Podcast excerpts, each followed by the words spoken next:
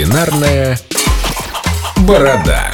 Не все еще определились с новогодним столом, поэтому мы с Ромой Редманом готовы предложить вам новую идею. Доброе утро, Рома. Привет, Доброе Ром, утро. Ну, идею главного блюда. Ну как она, в принципе, не новая, я думаю, утиное филе. Ну, хотя, вот ты, Лен, когда последний раз утиное филе? готовила? Утятину. Когда у мне тебя последний раз на жирной. новогоднем столе было утиное филе? А почему она жирная? Ну, мне кажется, она жирная. Я не знаю, почему. Утка само филе нет, она вообще от- отличная, Ну, значит, вкусная. неправильно готовлена.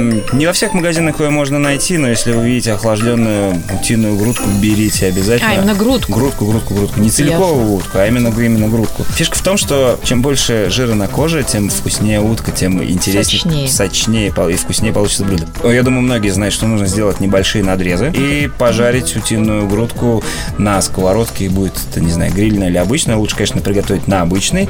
До того момента, когда у тебя появится такая красивая золотистая корочка, наверное, переходящая уже в такую, наверное, можно сказать, подгорелую немного корочку. И вот этот жирок, который у тебя остался, обязательно его сохрани, потому что утиный жир, Зачем? он очень вкусный, и на нем можно приготовить гарнир к этой утке. Если у тебя будет, не знаю, там, а, морковь, потом, не знаю, паприка, картошка, ты можешь обжарить все, или лук, ты можешь обжарить вот на вот этом утином жире и доготовить этот гарнир, не знаю, в духовке. Ой, А так просто и так вкусно. Сама утиная грудка очень любит э, ароматные яркие специи.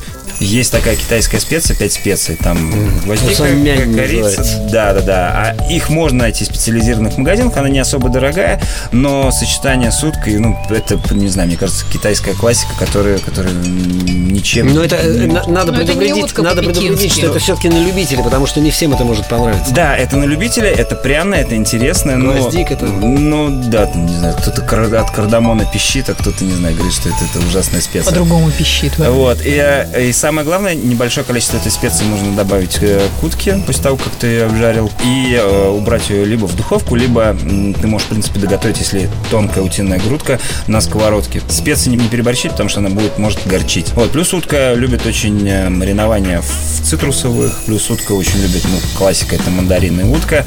Можно выжать мандарин... Мандаринка, ман- запомнить. мандариновый сок, если есть такая возможность, либо отжать, либо купить, и прям вот утопить ее в мандариновом соке, чтобы она пропиталась там какое-то время, там, часик-другой полежала, а потом ее доготавливать уже на сковородке. Ну, утопите меня в мандариновом соке. Утку главное не пересушить, она любит не выс- приготовление невысокой прожарки, в идеале это среднее, чтобы мясо немножко розоватое оставалось, и Ой. кто боится, ну, Да.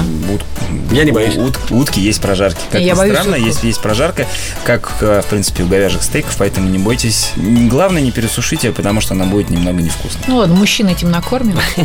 В следующий раз что-нибудь для девочек, ладно? Спасибо, Ром. Да, ребят, все счастливо, Спасибо, хорошего дня. пока.